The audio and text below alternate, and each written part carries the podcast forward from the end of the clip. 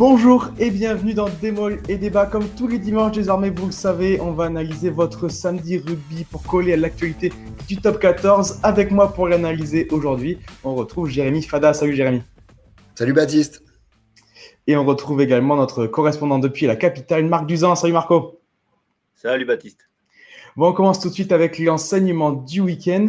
L'enseignement du week-end, c'est que le Racing est très inconstant, mais, mais ça suffit pour coller au, train des, des, gros pour l'instant, Jérémy. Ouais, ouais, ouais. Après, c'est vrai que c'est l'enseignement un petit peu du week-end. Le Racing qui avait gagné à Toulon après un match, euh, mmh. un match assez plein, quoi, maîtrisé. On se disait, ça y est, la, la, saison du Racing, elle est définitivement lancée. Et puis hier, bah, hier, le Racing tombe à domicile euh, face à Montpellier. Et sur le contenu, il n'y a pas grand-chose à dire.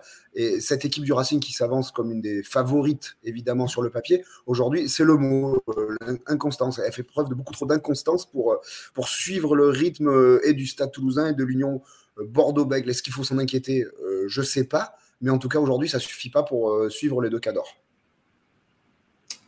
Marc, ton avis? Ouais, cette équipe du Racing, elle est toujours rongée par le, par, le même mal, hein. c'est-à-dire qu'elle souffre euh, toujours quand même en, mêlée fermée. hier, les, les Racingmen n'ont pas vraiment été sereins en mêlée fermée. elle fait tomber des ballons au contact. Elle est, non, elle n'est pas, elle est pas, elle, est fragile, elle est pas, elle est, pas sereine ni, aussi dominante qu'elle ne l'a, qu'elle ne l'a été en début de saison dernière, par exemple. Après, il faut, savoir que le, Racing a, de vraies circonstances atténuantes. Il y avait 14 blessés euh, hier, dont des joueurs très importants comme euh, comme Camille ou Teddy Thomas. Euh, voilà, enfin, le Racing sera, sera bien meilleur une fois passé les tests de novembre, j'en suis convaincu. Et une fois que, que, la Coupe d'Europe démarrera, puisque le pic de forme des Racing Men, traditionnellement, il est prévu à cette période de, début de la Coupe d'Europe. vas-y, vas-y, Jérémy. Non, non, je dis, n'empêche, euh, bon, sur le papier, euh, l'équipe a la fière allure, hein, alignée par les, les ciels et blancs hier, même s'il manquait, euh, comme Marco l'a dit, quelques, quelques mecs, notamment au, talon. Non, ce qui est dommage, c'est.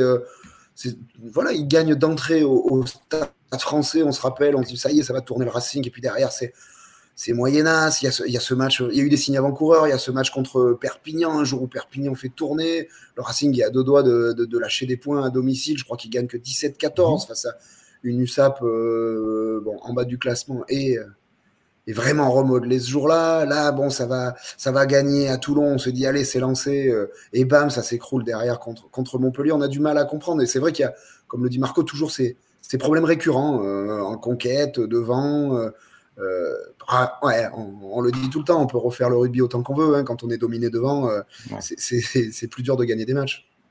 Qu'est-ce qui manque en fait? Qu'est-ce qui manque au Racing en fait? Mais le Racing s'est déjà penché sur le sujet. Hein. Il manque un gros pilier droit, Winnie Antonio, un, Tami Funa. voilà, mais ils se sont penchés sur le sujet. Je crois qu'ils ont des discussions avec Franz Malherbe, le, le, droitier des Springboks, ils ont des mhm. discussions avec euh, Harry Williams, le droitier d'Exeter. Euh, il, y a plusieurs, il y a plusieurs dossiers qui avancent au Racing, hein, mais euh, pour l'instant, cette équation du droitier, ils ne l'ont pas encore euh, résolue. Alios, Georges-Henri Colombe, Géorgien Kerashvili, il n'y a pas vraiment de hiérarchie entre, entre, ces joueurs. aucun d'entre eux ne s'est imposé. Ce sont trois joueurs talentueux, hein, il n'y a, a pas de souci, mais il manque de vis. Euh, ils n'ont pas encore le cuir suffisamment fait pour, pour ce niveau de jeu. Et donc voilà, euh, une fois que cette équation sera résolue, l'an prochain, visiblement, euh, j'imagine que le Racing ira beaucoup mieux. Jérémy, est-ce qu'on ne s'est pas trompé sur l'analyse du match de la semaine dernière, justement, entre Toulon et Racing, où les Racingmen ont quand même été dominés, mais hyper pragmatiques pour finalement s'imposer sur la rade? Ouais, mais j'ai envie de te dire, Baptiste, que c'est souvent vrai à l'extérieur. Voilà, on peut toujours dire oui, Toulon est, euh, Toulon est convalescent, Toulon est malade, euh, certes. Bon, enfin bon, il faut y aller, il faut y aller gagner à Mayol quand même. Hein. Et, le Racing, euh, alors pragmatique ou pas, tout ce qu'on veut, le Racing fait le match parfait à l'extérieur la semaine dernière au RCT ne vole absolument pas sa victoire. Alors, est-ce que le Racing aujourd'hui est pas en mesure de reproduire ça dans son arena à domicile quand il faut mettre peut-être plus de volume voilà, vous voyez la ligne de trois quarts du Racing, il n'y a aucun doute euh, sur le fait que si cette équipe est un peu plus dominante en conquête, un peu plus dominante devant, ça va partir dans tous les sens. Même si, attention, il y a des interrogations. Et bon, je ne suis pas le seul à me les poser, mais c'est vrai que, par exemple, l'état de forme de Virimi Vakatawa, moi, commence à. Allez, pas m'inquiéter, mais à m'interroger un peu. Ce joueur qui est absolument génial, qui est tellement dominant, qui fait tellement de différence Là, on va aborder les tests de novembre. J'ai vu 4-5 matchs du Racing depuis le début de saison. Je ne reconnais pas Vakatawa. Autant Fikou, depuis le début de saison, je l'ai trouvé en forme. Autant Vakatawa, je ne le reconnais pas. Mais bon, c'est un, un, autre problème. Euh, on y viendra juste après, d'ailleurs. Pardon? On y viendra juste après, d'ailleurs. Ouais, ouais, ouais d'ailleurs. Hein, rebond, voilà. on va l'aborder. Il n'empêche, sur le papier, le Racing, il, a tout pour plaire. Quoi. Alors, certes, il manque peut-être ce pilier droit, comme dit Marco, un garçon comme Pesanti qui est venu pour euh, apporter un petit peu plus de méchanceté, j'allais dire, dans ce pas qui se blesse, c'est un vrai coup dur. Euh, il n'y avait pas forcément de numéro 8 qui se dégageait, mais là, Tanga fait quand même un gros début de saison. Dans une semaine, alors même ces week-ends de doublon, il n'y aura pas les internationaux des deux côtés, mine de rien, on a un Racing Toulouse qui va être intéressant à voir quand on connaît euh, la dynamique des Toulousains, même privé de peut-être 10 joueurs. Euh, va falloir se faire violence quoi, du côté du Racing parce que Toulouse aura beaucoup moins de pression parce qu'ils ont engrangé déjà pas mal de points. Le Racing comptera, je crois, une, vingtaine d'absents, hein, puisque les, deux Géorgiens ne seront pas là. Ça s'ajoute aux 13 blessés ou 14 blessés actuels. Les internationaux français ne seront, seront pas là non plus. En revanche, Finn Russell euh, a été libéré par l'Écosse et pourra disputer le, prochain match contre Toulouse. Euh, c'est une bonne nouvelle dans la situation actuelle. Et d'ailleurs, un, truc, un truc qui sera sympa à regarder, c'est je pense que et du côté de Toulouse et du côté du Racing, mercredi midi ou mercredi après-midi, quand on va connaître les 14 noms libérés par euh, Fabien Galtier, parce qu'on rappelle que le staff du 15 de mmh. France va protéger 28 joueurs le week-end prochain qui ne pourront pas jouer en top 14, mais 14 seront libérés. Mine de rien, euh, s'il y a des Racingmen ou s'il y a des Toulousains, ça peut avoir une vraie influence sur ce match. Hein. Ça, changera des choses.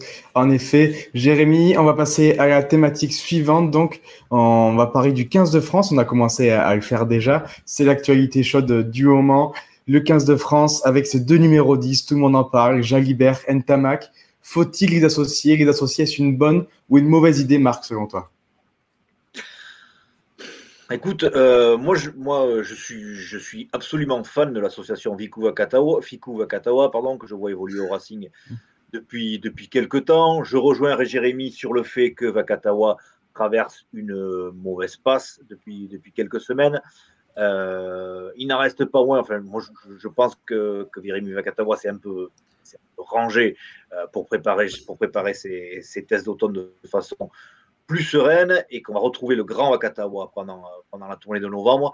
Euh, Tamako centre, moi, l'idée d'un 5-8e, ça ne m'emballe pas. Quand on a une paire de centres comme Fiku Wakatawa, je ne vois pas pourquoi on se, ferait des, des, des, nœuds au cerveau et pourquoi on la reconduirait, la, la reconduirait pas match après match. Quoi. Donc, euh, ouais. Euh, c'est quoi le problème en fait? Il faut, il faut ménager l'ego de, Jalibert et le, le, le mettre titulaire euh, dès le premier match. On a, on a, on a peur quoi de, de, le vexer, de le froisser. Euh, si on estime que Jalibert est le meilleur, mais qu'on le mette en demi d'ouverture et qu'on mette, qu mette sur le banc à ce, moment-là. Quoi. Je, je pense. On se fait, on fait des, des, nœuds dans la tête pour, pour, pas grand-chose. Le souci, c'est qu'on a deux très grands joueurs au, même poste. Jérémy, qu'est-ce que tu penses toi, de cette association? Alors, ben, c'est bien, on va avoir un vrai débat parce que je suis pas du tout sur la même longueur d'onde que, Marco. Moi, je pense pas que c'est une bonne ou une mauvaise idée. Je pense que c'est une excellente idée. Pour la petite anecdote, j'étais hier soir à Toulouse-Castres. Euh, les 20 ou 25 dernières minutes, euh, Romain Tamac les a terminés en numéro 12. C'était Antoine Dupont à l'ouverture. Quand on sait que le staff de l'équipe de France et le staff des clubs discutent pas mal, on peut se douter que Fabien Galtier et Laurent Labitte ont échangé quand même ces derniers jours avec Hugo Mola et, Clément Poitrenaud sur ce sujet. Euh, je pense aussi qu'avec les nouvelles règles, notamment 50-22, c'est pas pas un luxe quand même d'avoir un, un 5-8e sur le terrain pour, pour, mettre du pied. Ensuite, il y a leur état de forme. Au-delà des caractères de ces garçons, hein, qui sont capables d'assumer le jeu, voilà, qui fort tempérament, leur état de forme. Ils sont, ils sont resplendissants depuis le début de saison, les deux, que ce soit avec Bordeaux ou avec Toulouse. C'est dommage de se passer quand même d'un des deux. Et surtout, le dernier point, c'est que les blessures combinées d'Arthur Vincent et Gabin Villière changent beaucoup de choses. Arthur Vincent, c'était quand même plus qu'un remplaçant. C'était le 16e homme dans le, dans, l'esprit du, staff de l'équipe de France, avec euh, cette assurance touriste de le mettre au centre pour décaler Ficou euh, à chaque fois à, l'aile. Euh, Gabin Villière, aujourd'hui, on va pas trahir un secret, c'était le choix numéro un à l'aile. Alors aujourd'hui, on a la chance, il est blessé, hein. on a la chance d'avoir Damien Penaud qui revient à son meilleur niveau, il sera à une aile. Qui est-ce qu'on met à l'autre aile? Franchement, est-ce qu'on lance les novices Mathis Lebel ou Donovan Taofi Finois qui tous les deux n'ont pas fait un début de saison exceptionnel non plus? Vincent Rattez, il est revenu, mais il est là un petit peu par défaut sans lui faire euh, offense. Euh, non, la, solution de facilité, qu'on le veuille ou non, c'est de décaler soit euh, Gaël Ficou, ce qu'on a souvent fait, soit même Virimi Vakatawa. Pourquoi pas Vakatawa, il a déjà joué à l'aile. Hein. en, équipe de France et aujourd'hui on le trouve moins en forme, même si Marco n'a pas l'air d'accord. Mais en tout cas, de, décaler Gaël, Ficou, il l'a fait souvent. Et on, et on associe euh, Jalibert Ntamak. Ntamak, il a très souvent joué numéro 12, il connaît ce poste. Moi, ça me paraît aujourd'hui, au vu du contexte général, pas loin d'être une évidence. Alors, qu'est-ce que, qu'est-ce que tu fais de, de Virimi Vakatawa? Il y, a, il y, a, un an, on le considérait comme le, à juste raison, comme le meilleur trois quarts centre de la planète, meilleur que dans le black, meilleur que les Australiens ou les Sudaf. Aujourd'hui, on va le, ranger à l'aile ou le, ranger hors du groupe. Enfin, ça, me paraît, irréel. Et Fabien Galtier, qui est plutôt traditionnaliste dans ses positions d'équipe, souvent été traditionnaliste, moi je le vois mal se passer Vakatawa. Mais, mais, alors, Marc, si on associe Ntamak et Vakatawa au centre et que Gaël Fico est décalé à l'aile, comme ça s'est passé, mais à maintes reprises depuis le début de l'ère Galtier. Ouais, enfin, Fico, moi, je l'ai toujours trouvé meilleur au centre et plus utile au centre qu'à l'aile, hein, mais. Alors, je ne suis pas en total désaccord avec toi là-dessus. Je pense qu'il est meilleur au centre. Il n'empêche la fameuse maxime de, de, mettre ses meilleurs joueurs et surtout les meilleurs selon la forme du moment ensemble sur le terrain. C'est pas une mauvaise idée non plus. Ah, je vais presque réussir à le convaincre. en tout cas, il y, a un vrai débat, messieurs, pour, pour dévier un petit peu. On sait que ces trois matchs de la tournée vont être abordés de la, manière suivante. On aura l'Argentine en premier, la Géorgie en second et la Nouvelle-Zélande en, troisième. L'Argentine, on verra peut-être un ou deux tests, mais une équipe pas loin d'être l'équipe type. La Géorgie, une vraie rotation pour préparer sereinement les All Blacks. Est-ce que c'est pas le moment ou jamais pour tester cette, cette S'il faut tester quelque chose, est-ce que le match contre l'Argentine, c'est pas le moment ou jamais? Si je peux commencer, ce qui est vrai, si on reparle notamment de l'association Jalibert Ntamak, euh, c'est vrai que si on le fait pas maintenant, en tout cas, s'ils ont mm. dans l'idée de le faire, ça on peut pas savoir. Nous, les infos qu'on a, parce qu'il y a notre avis, bon ok, mais je pense pas que Fabien Galtier se base beaucoup sur notre avis. Euh, et Marc et moi, on travaille quand même un petit peu sur le 15 de France. C'est un bruit qui nous revient quand même depuis le début de semaine. Euh, voilà, c'est une information plus que mm. plus qu'un bruit. Hein. On sait que le, ils ont l'idée c'est vrai que vu le contexte que j'ai présenté avant avec les blessés, euh, etc., si on ne le fait pas maintenant, ça m'étonnerait qu'on le fasse d'ici le, mondial 2023. Après, pour euh, la configuration de la tournée, on aura l'équipe type contre l'Argentine et on aura l'équipe type contre la Nouvelle-Zélande. Euh, il n'y a que six jours entre la Géorgie et la Nouvelle-Zélande et il y aura bah, tous les autres joueurs qui joueront contre la Géorgie. En gros, mm. c'est ça. Ceux qui seront titulaires contre la Géorgie, ils ont très peu de chances d'être titulaires la semaine d'après contre la Nouvelle-Zélande. Marco, le mot de la fin pour, euh, pour, ce débat? Bah, L'Argentine, par, nature, c'est un match euh, piégeux, un match difficile. Mm. Euh, on, les connaît, les Argentins. Moi, je ne vois pas Fabien Galtier et son staff faire, faire des, expérimentations contre l'Argentine. Après, je, peux me tromper, mais non, je, je, vois aborder la, je vois le 15 de France aborder l'Argentine avec, avec l'équipe qu'on a plus ou moins connue ces, ces derniers mois, Ntamak, Fikou, Vakatawa. Même s'il y a, peut-être juste une petite euh, interrogation, euh, Marc, ça sera sur la composition de la troisième ligne, en l'absence de, notamment de Charles Olivon et le retour de François Cross, qui a plus joué en équipe de France à cause des blessures depuis un an. Mmh. Franchement, qui est partant certain à part Aldrid dans cette troisième ligne? Je pense que Cross y sera, mais c'est vrai qu'il y a peut-être une petite interrogation sur la composition de cette troisième ligne aujourd'hui. Et on ne manque pas de, de talent à, ce poste-là. Et voilà, hâte de découvrir la, composition du, 15 de France. On clôt ce débat dans des mollets débats, mais évidemment, il va continuer dans, les jours à venir jusqu'au match France-Argentine. On va passer à vos coups de cœur, coups de gueule. Et on va commencer avec ton coup de cœur, Marc, pour Paul Villemc. Ouais, écoute, euh, Paul Villemc, il a, il, a, il a connu un début de saison assez difficile. Hier, il fêtait sa première titularisation de la saison à l'Arena. Il, a été, il, a été, il a été formidable. Il a asséné quelques, quelques caramels euh, extraordinaires. Je le revois sécher Gaël Ficou, euh, qui, allait, qui allait marquer un, essai tout fait. Hein. Il, le sèche à 2 mètres de l'embut. Il en a fait deux ou trois des, des, comme ça qui étaient assez spectaculaires. Il a été bon, euh, costaud en mêlée, très bon, très bon balle en main. Il il est, il est, prêt au bon moment. Alors, il faut savoir que, le staff des Bleus se, se, pose quand même beaucoup de questions hein, par rapport à Villemzé, puisque puisqu'il est pas dans le, il répond peut-être pas à tous les standards euh, du rugby international, dans le sens où il n'est pas, il est pas long, longiligne, il ne se déplace pas autant que, ne se déplacent des, des Brody des, des Eben Zebet. Donc le, staff des Bleus se pose la question hein, de, savoir si, si Willem sera le titulaire en, Coupe du Monde ou pas. Hein. C'est pour mhm. ça que, que Thibaut Flamand euh, et d'autres euh, etc., le Montpellier, seront, seront essayés. Hein. Mais en tout cas, Villemze a prouvé hier qu'il restait probablement le meilleur numéro 5 du championnat à l'heure actuelle. Ouais, et puis, oui, pour juste terminer sur ce sujet, c'est une bonne nouvelle pour l'équipe de France, surtout, Marc, on n'a pas finalement pléthore de ressources sur le poste de numéro 5 il y a du monde euh, très bon en deuxième ligne, mais tu vois, les noms que tu, cites, c'est beaucoup de, profils de sauteurs-coureurs. Et ce fameux numéro 5 qui nous cale la mêlée, derrière Willem il y a peut-être Romain Taoufifinois, oui, mais on n'a pas, euh, on n'a pas pléthore de candidats. Alors euh, que Willem soit en forme, ce que me dit Marc, je, trouve que c'est hyper rassurant quand même. Ah Exactement. Et on va passer à ton coup de gueule, Jérémy, maintenant. Avec, on a vu hier un phénomène à deux reprises assez particulier. Ouais, c'est ces fameuses passes dans l'embut pour faire plaisir. Euh, alors, soit pour faire plaisir aux potes, soit pour aller gagner 2 mètres, pour marquer plus près des, des poteaux. Alors qu'un joueur, en rentrant dans l'embut, essaye individuellement d'aller se rapprocher des poteaux. Ça existe depuis la nuit des temps pour euh, assurer une transformation plus facile à, son buteur. Ok. Mais alors, on a vu euh, Sekou Makalou qui fait une passe à Arthur Coville, alors qu'il y a quand même un défenseur juste à côté qu'il avait marqué. On a vu euh, à Clermont, euh, c'est Damien Penaud, je crois, qui essaye de donner le ballon à, Raka pour qu'il s'offre un triplé. Et Raka, en plus, le refuse le ballon, donc il ne peut pas le prendre. Finalement, Penaud, heureusement, le garde et finit par marquer. Ça aurait pu être la catastrophe sur l'une et, l'autre de ses actions. Alors pour Clermont, c'était fin de match, ça aurait eu moins de conséquences, même s'ils peuvent perdre le bonus offensif, je pense. Mhm. Euh, il n'empêche, mettez-vous dans la tête de Gonzalo Quesada. imaginez Macalou qui rate cette passe ou Coville qui tombe le ballon. à la fin, ça finit ça finit des, miettes d'écart au score entre les deux équipes. Si Stade français perd là-dessus, nous, dans les journaux, on dit oui, Gonzalo Quesada en danger, machin, mais qu'est-ce qu'il y peut, Gonzalo Quesada, que son joueur va faire une passe euh, dans l'embut qui. Enfin, je veux dire, on est dans l'embut, on aplatit, quoi. On, ne s'amuse pas à, ce genre de babal, quoi. Donc, euh, ouais, c'est un petit coup de gueule. Euh, messieurs, s'il vous plaît, soyez pragmatiques. Et puis ça peut même avoir un, petit côté provocateur parfois, si, comme, comme clairement, si le, score est, fait par exemple. Mais ouais, en plus là, on parle, on parle de deux formidables joueurs, quoi, Damien Penaud, Sekou Makalou, qui sont extraordinaires sur les dernières semaines. Mais voilà, messieurs, ben voilà, vous êtes exceptionnels, allez marquer. Très bien. On va finir l'émission comme toujours avec le prono.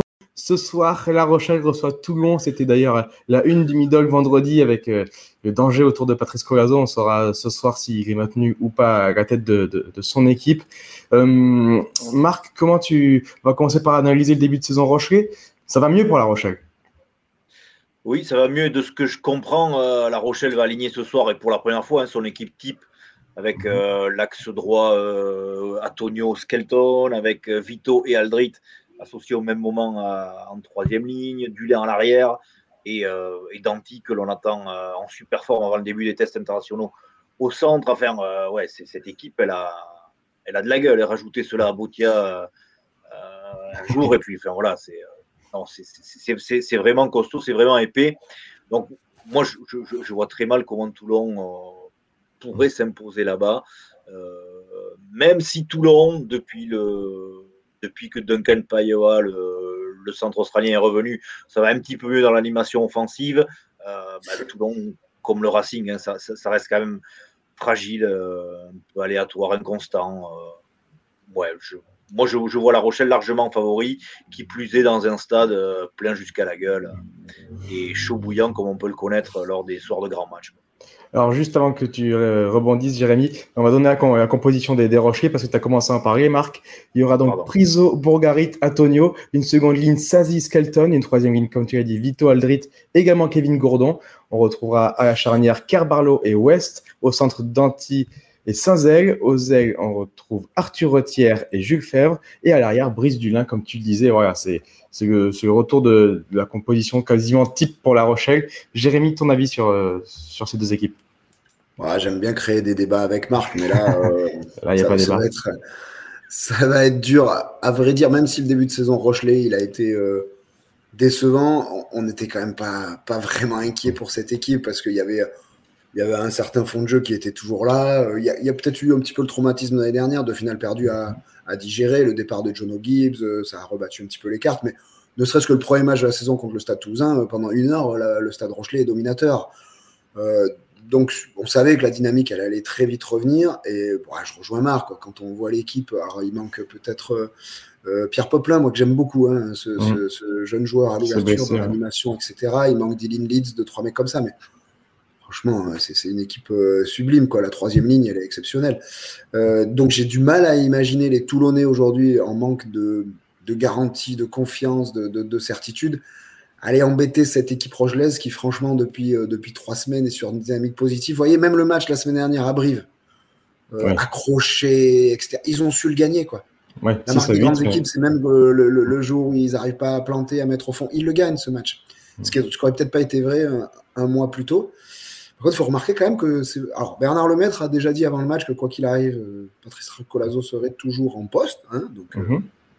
on, va, on, va, le croire, même s'il avait dit qu'il voulait faire un bilan après ce match à, La Rochelle. N'empêche, si Toulon perd ce soir, euh, Toulon sera 13e du championnat. Ouais. c'est pas rien. Voilà. On, arrive après 8 journées un tiers quasiment du championnat. Si on voit Toulon 13e, c'est marquant quand même. Mais oui, oui, je vois une victoire de, La Rochelle.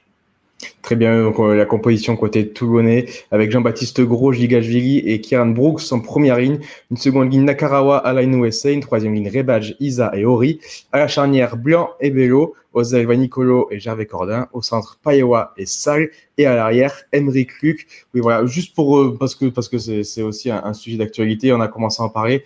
Voilà, Patrice Colazori, est 13e avec ses Toulonnais ce soir. Vous attendez à, rien de particulier, Marc, après la rencontre, même s'il y a une défaite, même si elle est lourde Ouais, alors attends, euh, tu parlais de la composition d'équipe des, Toulonnais. Moi, je suis pas toujours fan des, des, improvisations de Patrice Colazo euh, dans ses compositions d'équipe. Ça n'engage que moi. Hein. Et, euh, mais moi, j'aime bien ce, pari tenté avec Gigashvili au poste de talonneur, avec trois piliers mhm. en première ligne. Quand on connaît la puissance de, de Gigashvili en mêlée fermée, ça pourrait, ça, pourrait peut-être poser quelques, soucis à la mêlée, à, rochelaise, une des, une, des, meilleures du championnat. Après, il faut voir comment, comment Gigashvili se, se, débrouille au lance. écoute, là, j'ai pas On n'était pas à l'entraînement. Hein. voilà. Écoute, il doit avoir certaines garanties, Patrice Colazo. Est-il en danger ou pas? Écoute, euh, de ce que je comprends, Patrice Colazo est quand même le garant d'un projet à long terme, mhm. euh, d'une vision qui porte sur 5, voire 10 ans. Euh, son contrat est blindé de chez blindé. On ah parle d'une durée de, 5 ans, je crois. 2025, hein. je crois. Mm. ouais, ça, coûterait une fortune, même si Bernard Lemaître a les, a, les reins solides, même si on dit Bernard Lemaître euh, milliardaire, euh, ouais, ça coûterait une fortune de licencier Colazo. Pour prendre qui derrière Est-ce que c'est toujours pareil euh, ouais. En début non, de saison, moi, si Bernard Lemaître dit, dit, dit, que Colazo a toujours sa confiance, je suis, je suis enclin à le croire. Je ne suis, pas persuadé que, que Colazo joue sa tête sur le match non, qu'il soit, qu'il soit fragilisé aujourd'hui, c'est une évidence. D'ailleurs, euh, voilà, il y a des remaniements quand même dans le staff. On, a l'arrivée de, Frédéric Michalak euh, qui va intégrer ce staff au mois de décembre. Euh, on, entend des bruits sur d'autres remaniements, donc ça veut dire qu'il cherche à changer quelque chose. Visiblement, si on en croit Bernard Lemaitre, ce ne sera pas la tête de Colazo qui, tomberait en cas de décision forte. Après, hein, on en a vu d'autres hein, dans ce milieu. Oui, oui, des, revirements aussi rapides. Allez, très bien, merci beaucoup, messieurs. On a compris, vous voyez donc une victoire rochelaise avec une inconnue, c'est ce giga giga est replacé au talon. Merci beaucoup, messieurs, d'avoir fait cette émission avec moi. Merci, merci à toi. Bonne semaine de bon, bon dimanche soir de rugby à tous et bonne semaine avec Rugby Rama et Midi Olympique.fr. Au revoir.